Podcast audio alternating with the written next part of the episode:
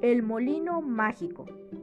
Había una vez un lugar lleno de agua y vegetación, y en medio de aquel paraíso un pequeño pueblo. El pueblo estaba formado por casitas pequeñas y blancas, pero junto a él se alzaba una colina verde, y en lo alto de la colina un molino. Los más ancianos decían que ese molino era mágico. El molinero se pasaba el día descansando sin trabajar y el molino le ofrecía todo lo que quería sin esfuerzo. Solo tenía que pedirlo. Muele, molino, muele y haz aparecer 20 kilos de trigo que yo lo pueda ver. Y el molino se lo daba, siempre y cuando pronunciara las palabras mágicas. El molinero se le ocurrió un día que si el molino era capaz de darle todo lo que le pedía, podría intentar pedir otras cosas así que decidió pedir unas monedas de oro.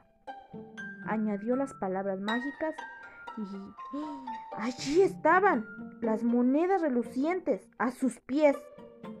Los vecinos no tardaron en darse cuenta de que algo ocurría y empezaron a envidiar al molinero. Nunca le veían trabajar y siempre obtenía todo lo que quería.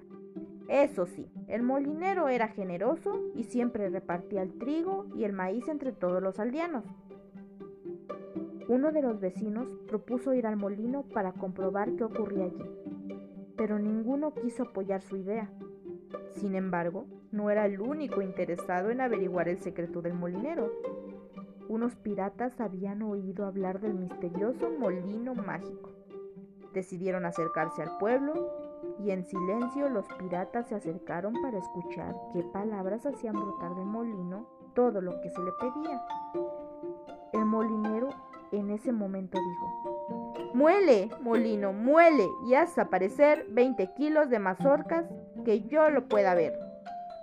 Cuando el molinero se fue a dormir, los piratas robaron las muelas del molino y las llevaron al barco. Decidieron probar y pidieron sal pero la sal comenzó a brotar y a brotar sin control. El pirata no era capaz de parar las muelas. No sabía qué palabras usar para pararlas. Así que el barco terminó hundiéndose por la sal. Las muelas se hundieron también. Nadie pudo pararlas. Nadie, salvo el molinero, sabía las palabras mágicas para detenerlas. Y ahora ya sabes el por qué el mar es salado y lo seguirá siendo por siempre jamás.